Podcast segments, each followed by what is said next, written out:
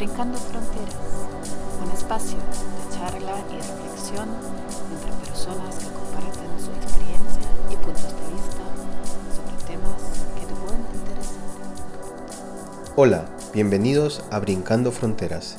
Está con ustedes Renato Malca, mediador y psicoterapeuta intercultural de alas migratorias. En este nuevo episodio hablaremos sobre transculturización y aculturización en sociedades interculturales. En esta oportunidad estamos con Herbert Paul. Él es licenciado en comunicación social, máster en animación sociocultural, gestión de programas turísticos, relaciones públicas y protocolo. Asimismo es narrador y dramaturgo. Él pertenece a la Red Internacional de escritores y narradores de cuentos. Él proviene de Matanza, Cuba, pero en la actualidad reside en La Habana. Tiene publicadas varias obras, entre ellas están Emilara, Pequeñas historias para soñar, escrita el 2004. Cosas de un niño grande, escrita el 2012. Cuentos de un cubano sin miedo, 2012. El asesino de la luna y 23 cuentos y una carta desesperada, escrita el 2016. Cuentos negros para niños multicolores. Y por último, La Gran Carrera, el 2017. Algunas de estos escritos han sido hechas obras teatrales y presentadas en revistas y antologías en diversos países de Latinoamérica.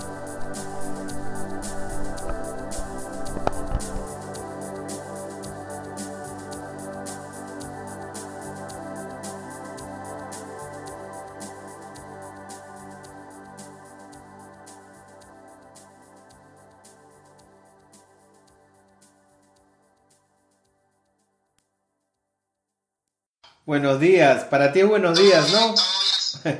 Por allá. Herbert. No, no, no, ah, no, aquí buenas tardes, buenas tardes. Mira, Buenos días, ¿eh? Hasta la... hasta sí, estamos una diferencia de como, claro, de 7 horas, 8 horas.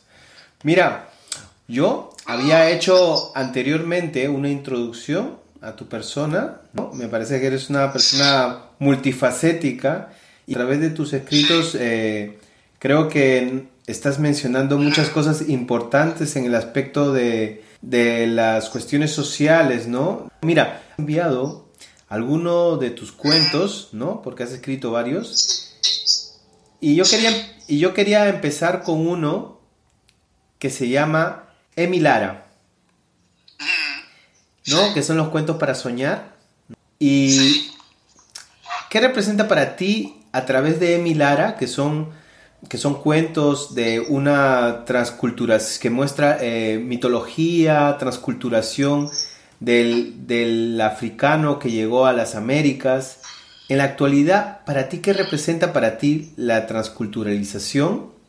¿Y cómo crees tú que puede afectar en la identidad de las personas cuando cambian del lugar de origen, ya sea que hayan migrado localmente, regionalmente o de país? ¿Qué es para ti esa transculturalización y cómo afecta la identidad? ¿Cómo crees tú? Bueno, para mí la transculturación, bueno, la, lo, cuando hablamos de transcultural, no podemos dejar de hablar de la fe, que lo identifica a una persona a cualquier parte que vaya.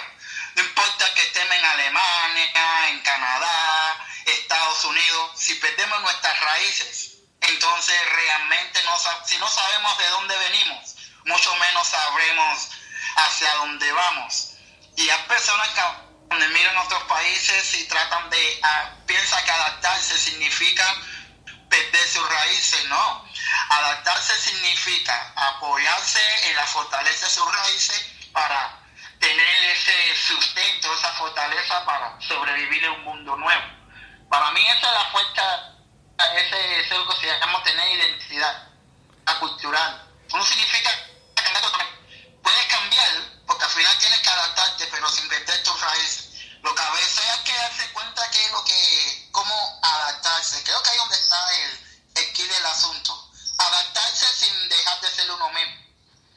Claro, porque hay siempre programas como de integración cuando uno va, ¿no? Ya sea a una ciudad nueva o a un país nuevo, ¿no? Dicen, hay programas de integración para que todos eh, para que la persona que llega de, otro lugar pueda reconocer eh, los signos, la forma de comunicarse del que vive en este lugar, ¿no? El, de origen, ¿no? Y el de acogida, perdón. Y cuando llega una persona de otro lugar, eh, pues se, encuentra con eso, entonces dice, tiene la necesidad de integrarse, ¿no? Pero el, el, tema de adaptación, ¿no? No se habla realmente de adaptación, ¿no? Como tú estás mencionando. ¿Cómo, cómo crees que uno, en esa adaptación, no, uno, uno no puede perder la identidad, digamos?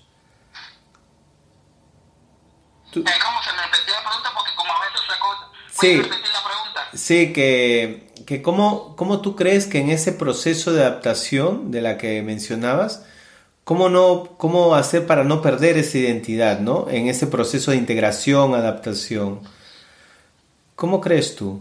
Bueno, mira, el, bueno, eh, voy a citar un momento al Papa Vino aquí a Cuba. Ya. Y él hablaba mucho de cultura, eh, la cultura del encuentro. La cultura del encuentro significa nada más, nada más y nada menos que respetar al otro porque un proceso de adaptación, ¿verdad? Eh, proceso de adaptación también hay que ver las dos partes. Acepto tu cultura, que la aprende de ella, pero tú aceptas la mía. Lo que al lugar estas personas y personas y a veces los problemas que suceden es que llegamos nuevos a una ciudad y la persona de la ciudad no quiere, ay, no me interesa aprender de tu cultura. Entonces a veces uno como respuesta y a mí tampoco la mía. Y a veces es lo que a veces provoca esa esa adaptación sea más difícil, más problemática, porque ninguna de las dos partes quieren como que respetar al otro.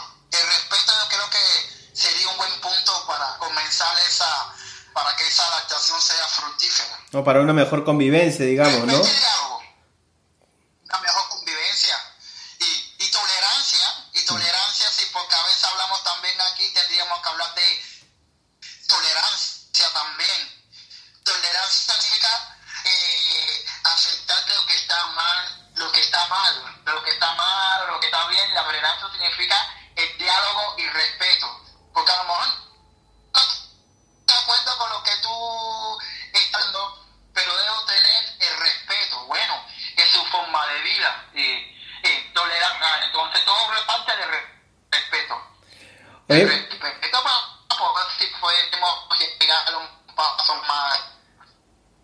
Este, estos cuentos para soñar, ¿no? De Lara, ¿no? Estos cuentos para, estos cuentos para soñar tienen seguro eh, muchos, muchos años, ¿no? Porque son más allá, más viejos que las colonias, ¿no? Y tú crees que ha cambiado algo con respecto a estos cuentos, a cosas que suceden en la actualidad o creo que o repetimos los mismos patrones? Bueno, ¿qué pasa? Eh, bueno, mi fuerte inspiración para los cuentos de Mila Pequeña Historia para soñar fue la leyenda de tradición oral africana. Claro.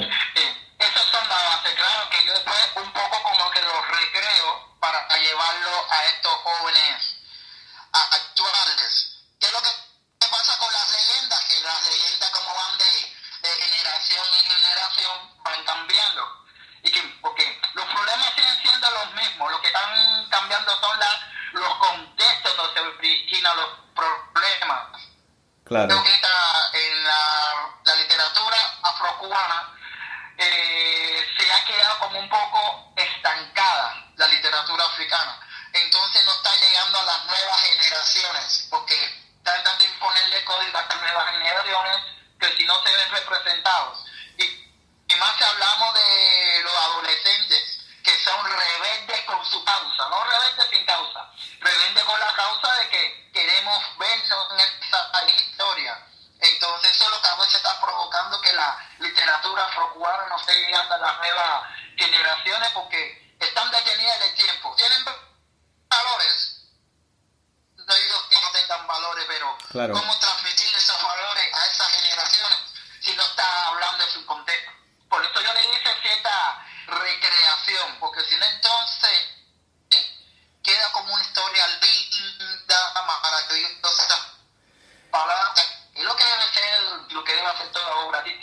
No, pero a mí me parece estupendo, ¿no? Unas obras que son tan antiguas, ¿no? Que siguen hablando del tema de el refuerzo de la identidad, de los valores, ¿no? Cosas que a veces se van olvidando cuando van yendo de un lugar a otro, ¿no? Y, estas historias africanas me hacen acordar un poco, eh, hay también fenómenos andinos, ¿no? En, en, los lugares andinos en Latinoamérica y seguro en otros lugares en que estaban los, estaban los indígenas propios del lugar, ¿no? Obviamente. Eh, cuando llegaban los, colonios, los colonos tenían que, que, un poco hacer una mixtura, ¿no? Entre las religiones modernas y su propia cultura, ¿no? Para que no se vayan perdiendo y así se, se han creado como unas religiones mixtas también creadas con, con algunos aspectos culturales, ¿no? Interesantes para seguir transmitiendo valores que, que son importantes para esa comunidad. Hmm. Pero, pero tú también, como tú dices... sí, dime, perdón. Ah, no, pero también nos podemos olvidar respecto a la literatura afrocubana que, que es una mezcla, porque los africanos fueron traídos a Cuba como esclavos, pero realmente ellos prohibieron prácticamente como un método de sometimiento hablar de sus tradiciones. Entonces fue donde utilizaron, ahí donde aparece el fenómeno de transculturación. Empezaron a celebrar su fiesta poniéndole nombre católico y las historias también estaban como enmascaradas, enmascaradas. y como dije, pero se han quedado ahí y han olvidado, sí, eh, fueron importantes por una generación. Bueno, pero ¿qué pasa con esta generación? de cubanos ahora, de cubanos que no sean cubanos, cómo llegar a... Tienes que cambiar el código, tienes que cambiar, tienes que llegar al contexto, si no entonces te quedaste ahí, entonces es lo que ya pasa en muchas culturas, que están muriendo, no han, no han sabido cómo llegar al contexto. Y así transmiten la historia. Y a la literatura afrocubana y el tema afrocubano se ha quedado ahí, sigue se ha quedado así entre las personas así de 30, 40, 50, pero los jóvenes más con, con menos edad a veces no conocen del tema, a veces no conocen del tema. ¿Tú, ya. ¿Tú crees, tú crees Herbert, eh, a ver, eh, ya que estás mencionando este fenómeno de la culturalización, ¿tú crees que esto ha repercutido psicológicamente, transgeneracionalmente en las personas? Por ejemplo, en este en especial de las personas eh, afrocubanas o afroamericanas en este caso, como ha sucedido por ejemplo en Norteamérica, que transgeneracionalmente pues hay un tipo de, de violencia contenida porque han sido subyugados en la antigüedad eh, eh, como cultura, ¿no? A los africanos en, en, Norteamérica, por ejemplo, ¿no? Y pues transgeneracionalmente hay un fenómeno de, de violencia también, ¿no? De violencia contenida, creo, ¿no? Hmm. ¿Tú crees que pasa lo mismo en, en Cuba?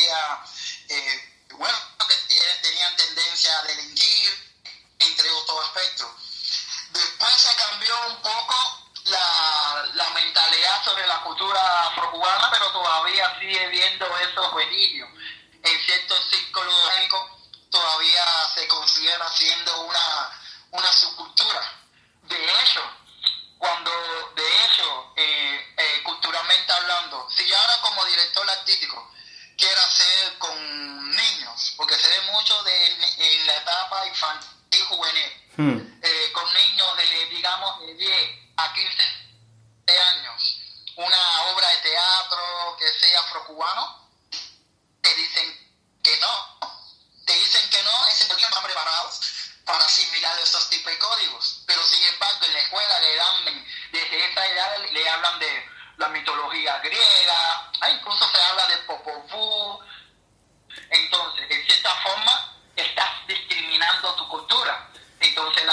Si a eso le sumamos que también, eh, no solamente por la cultura, y minimizando también, claro, minimizando la cultura también. La cultura, la escuela está prácticamente prohibido hablar de, de religión de, y de cultura afrocubana. Ellos te dicen que estás en una escuela que fuera, sí puede hacerlo, pero otro no. Entonces al final, ¿cómo vas a decirle a una persona que no exprese su fe? Que no exprese su fe. Yo creo en, yo tengo tendencia africana. Entonces hay como una subyugación con la cultura africana. Y Mm. libros se publican respecto a la cultura afrocubana, pero cada cinco años uno, pero un poco. Bueno, yo tuve la suerte de, de publicar eso, Emil Ara, Emil Ara. Claro. Sin embargo, a pesar de que Emil Ara fue un bestseller, eh, la editorial Matanza decidió dice de que no, porque, en fin, los jóvenes no estaban muy preparados para eso, para ese tipo de, de lectura. Y Claro. cosas así, se, se sigue imaginando la cultura afrocubana. Mm.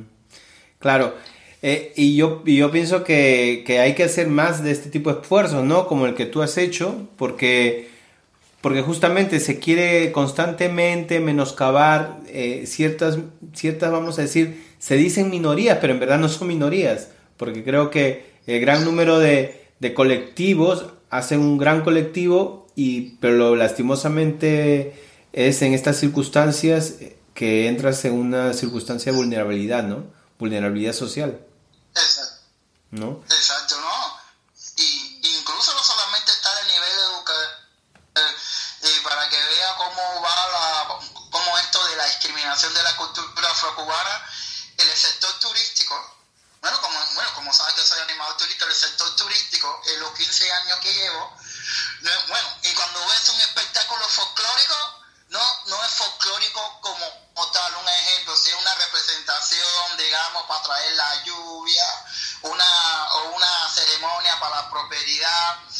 Hablando de la cultura afrocubana, no está permitido hacerlo, tienes como que hacer como, o ligarlo como un elemento de cabaret, pero entonces ya no es lo que estás mostrando, es una forma también de, de discriminarla y de atacarla, le estás quitando su esencia. Y actualmente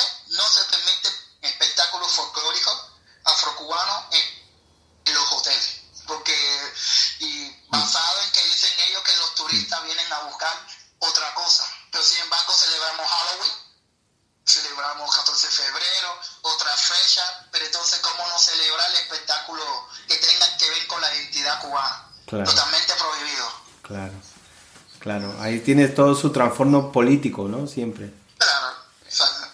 Pero, ¿no? Y Oye. al final, pero es que al Ya, final eh, lo político y lo social económico no se puede separar, eso es claro. totalmente imposible. Están casados por la eternidad. de la vida misma. sí. Oye, mira, Exactamente. Ay, que después cada cual. Sí, eh, no, y aprovechando todo esto, ¿no? De este posicionamiento, ¿no? Me, me llamó, como te había dicho antes, mucho la atención el tema de, de, de, la autoridad, ¿no? Cómo, ¿Cuál es su representación y qué papel juega con el ciudadano? Y tú lo has podido representar también a través de este, de este tema de locura azul, ¿no? Que me gustó mucho, ¿no? que hablas mucho de, de los temas de, de desigualdad social, de discriminación, ¿no? Y en cierta manera, de lo que acabamos de mencionar, de esta presión sociopolítica, ¿no? Que actualmente no solo sucede en Cuba, sino en cualquier lugar del mundo contra grupos eh, que se dicen minorías, ¿no? Vulnerables, ¿no? ¿Y, y cómo, cómo, tú, cómo tú ves esto? ¿Cómo, cómo cuando tú has desarrollado esta locura azul, cómo, cómo sientes esto?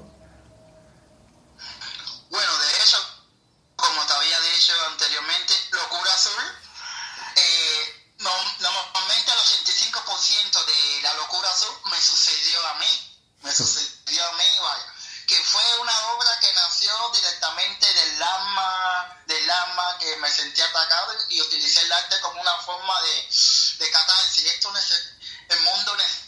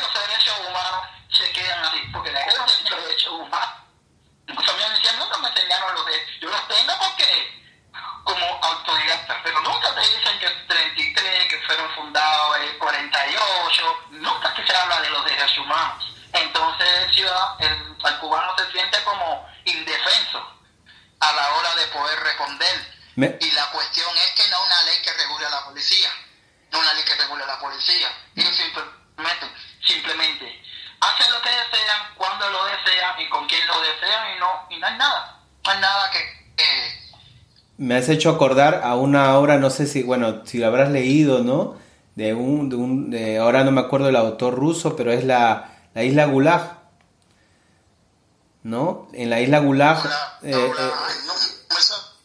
eh, en la isla Gulag...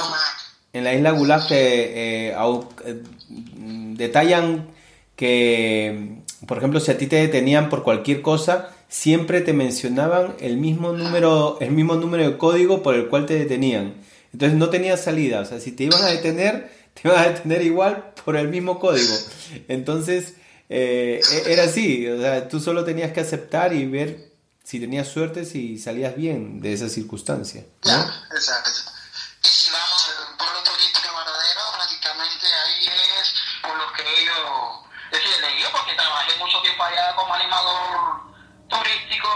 Cosas que a veces te detenían porque simplemente por el color de la piel.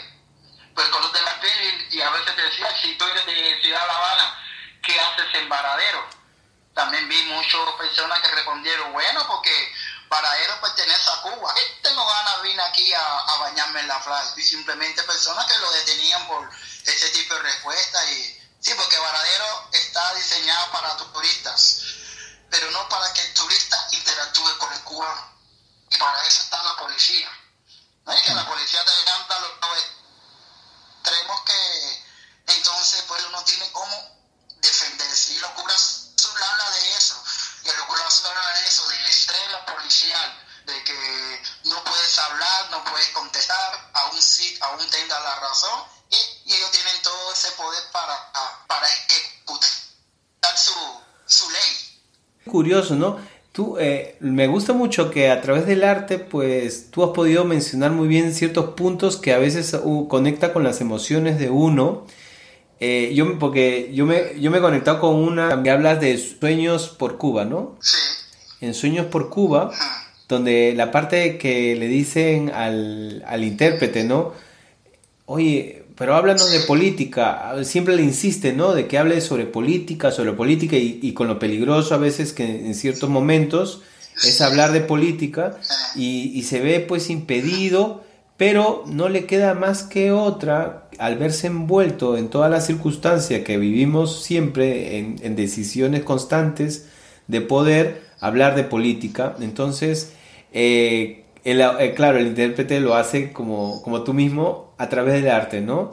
Pero dime tú, eh, en estas circunstancias que nos exponemos, ¿no? ¿Cómo podemos no caer en una, en, una circunstancia de vulnerabilidad, ¿no? Ante esta presión social, política, militar en muchos casos.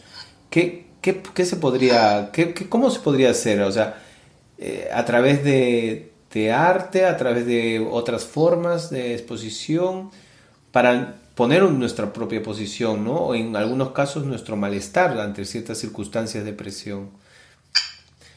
¿Qué, qué crees tú?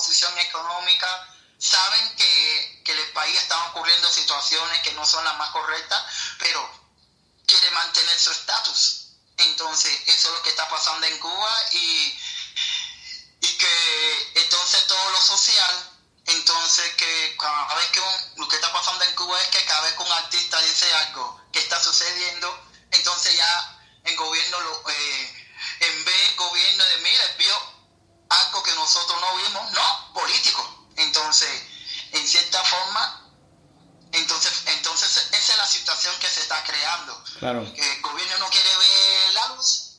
Entonces acusan a nosotros los artistas que somos rebeldes sin causa, que estamos provocando problemas. Cuando vean que el artista se note su realidad y a partir de esa realidad crea, la transforma y la comparte. ¿Y habrá colectivos, eh, digamos, eh, más sometidos o más controlados o, o, más presionados que otros, que me imagino que se verán obligados sencillamente a partir del país, ¿no?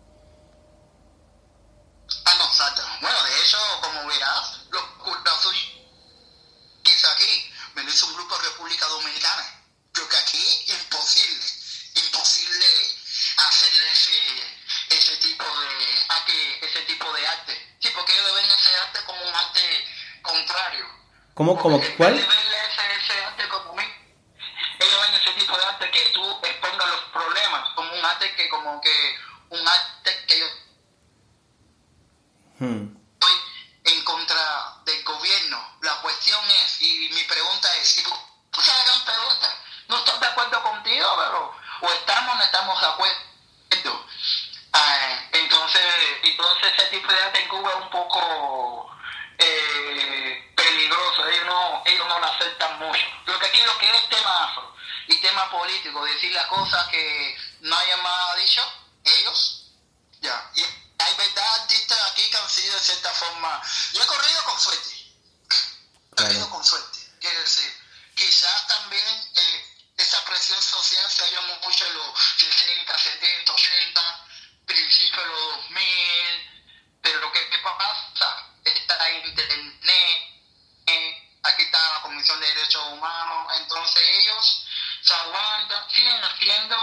actividades que a veces escuchas por ahí, pero han disminuido un poco. Pero realmente ahora aquí para un artista ahora si manifiesta tu descontento. Y eso, yo no tengo que meterte preso, hablo con tu empresa o tu centro laboral, no lo contrate. Es mi forma de apresión. Y ya. Bueno, oye. No, no, no, sí, aquí. Yo te quería preguntar. Entonces, como te decía. Sí. Dime, dime. Yo te quería preguntar, entonces, por ejemplo, hablar de violencia doméstica o de homosexualidad son temas eh, complicados, ¿no? De exponer. Tabúes.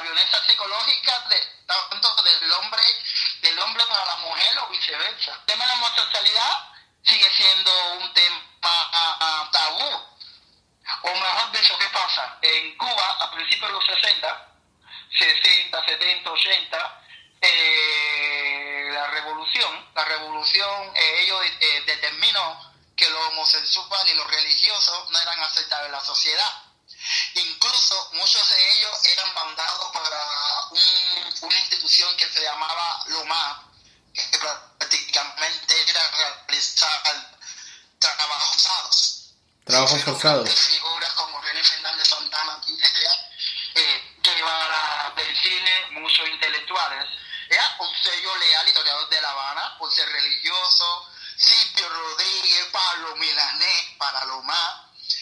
Entonces, el tema, eh, entonces, lo que ¿qué pasa, incluso to- ha intentado, ha intentado respecto a los homosexuales. Claro, de lo más no solamente homosexuales, los homosexuales y religiosos, pero igual. Eh, ellos han intentado durante esta última época como que tratar un dedo, pero pero porque aquí están ahora más o menos se están aceptando los homosexuales, los homosexuales, porque Mariela Castro, bueno, la hija de Raúl Castro, es presidente de Cuba, ella está al frente de un centro, el Centro de Educación Sexual, y ella empezó a hablar a favor de los homosexuales, entonces ya ellos se vieron eh, obligados como que a darle cierta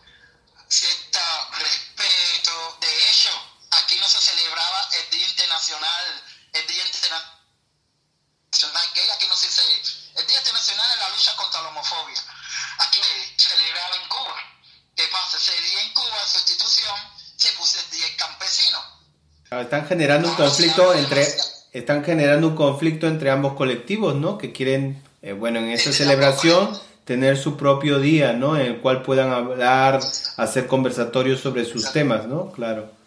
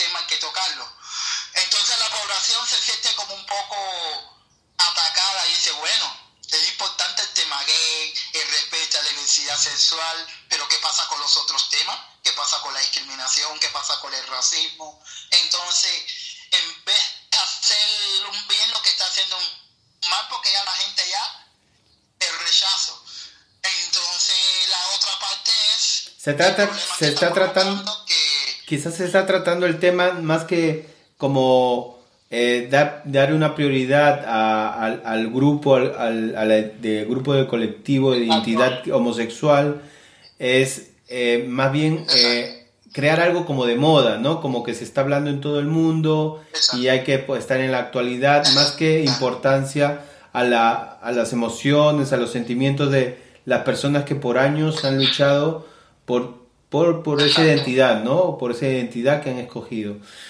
Mira, y claro, entonces lo otro, como no tiene esa prioridad a nivel mundial, pues no lo tocan, ¿no? Como tú bien has dicho, la, la discriminación.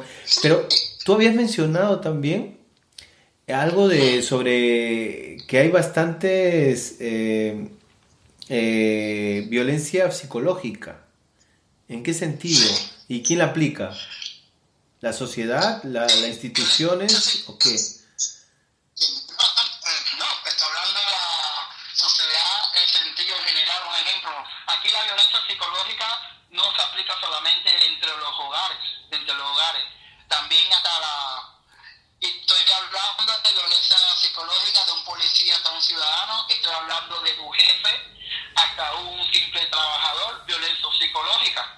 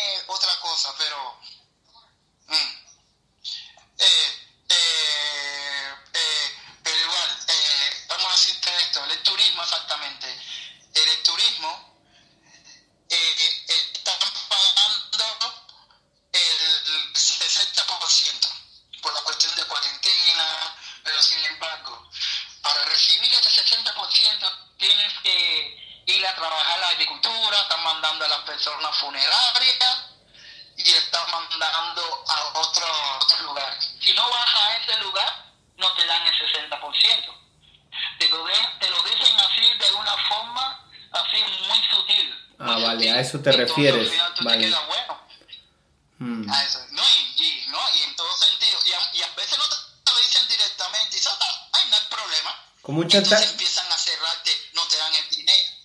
¿Eh? como un chantaje emocional, ¿no? De que Exacto. emocional económico en este caso, ¿no? Eh, Esa es emocional económico, ya. Entonces, claro, si uno tiene familia, entonces uno dice, bueno, voy a ver cómo voy, pero al fin, y la gente que están yendo actualmente a trabajar fuera del turismo, no solamente aplicar el turismo, hablar del turismo porque, eh, por, la- porque esto es cerca del turismo, eh, pero en otros centros de trabajo se está trabajando así. Por ejemplo, el Día Internacional de los Trabajadores, primero de mayo. Eh, se dice que es voluntario ir, pero tienes que ir, porque si no vas al primero de mayo comienzan a verte con mala cara en el hotel. Comi- A verse con mala cara en el hotel, incluso pueden afectar tu evaluación de desempeño como trabajador. Entonces al final sabes que tienes que ir. Ellos no te dicen que vayas, pero tú sabes que tienes que ir, porque si no, a la larga tienes problemas, tienes problemas. Y, y cosas que, y ahora con todo este coronavirus, la violencia psicológica han subido un poco, pero respecto a las autoridades, hasta la población, que, que con todo esto que no se puede tirar fotos, pero dicen, no puedes tirarlo vas preso, pero, pero no te dicen por qué no puedes tirar fotos, por qué no puedes conectarte, al final es el misterio. Entonces, Venimos, venimos vuel- vuel- de vuelta al código desconocido, ¿no? Al código, al número, al número desconocido del código que te dice que tú estás juzgado por algo. Exactamente. El código expediente X. Código expediente X. Oye, eh, mira, eh, yo eh, recojo de, de, cada entrevistado que hago, ¿no? De cada persona que entrevisto, una pregunta y el anterior entrevistado dejó una pregunta que te la voy a hacer. Él pregunta, ¿qué tan importante debe de ser eh, saber sobre las políticas de migración si uno va a migrar?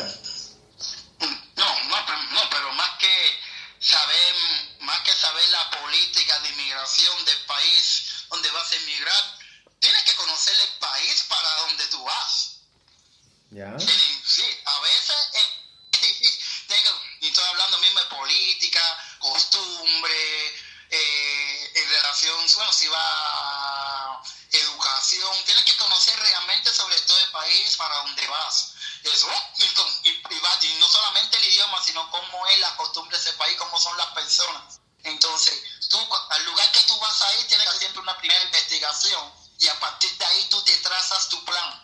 Entonces, ah, entonces, yo creo que esa es parte de la pregunta. Es más que saber de política e inmigración, es saber un todo sobre el país. ¿Qué es lo que, debería, qué es lo que se debería conocer sobre las políticas de migración, digamos?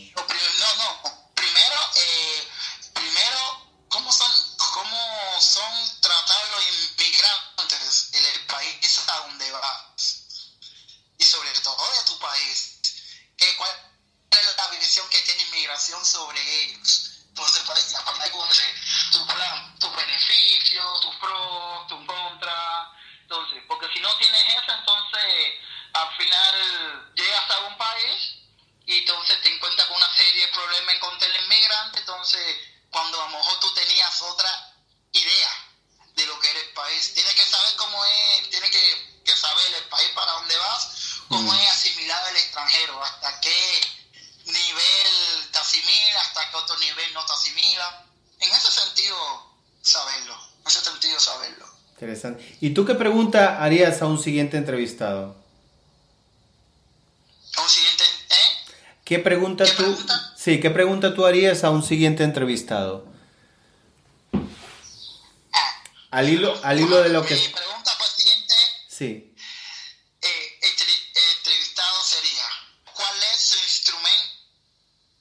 Su instrumento. favorito para el cambio social. Ah, mira, su instrumento favorito, favorito para el cambio social. Como, como tú, por ejemplo, tu instrumento favorito es el arte, ¿no? Es el arte. Claro. Ah, y vivir. Porque ¿cómo escribir si no tengo vivencias? Así es. Oye, ha sido muy interesante hablar contigo sobre todos estos temas. Eh, en general, es una persona muy interesante, muy intensa en lo que estás haciendo. Eh, te agradezco mucho, te agradezco mucho todas tus, tus palabras y tus sugerencias. Un abrazo y cuídate mucho. Hablamos. Visita la página www.alasmigratorias.com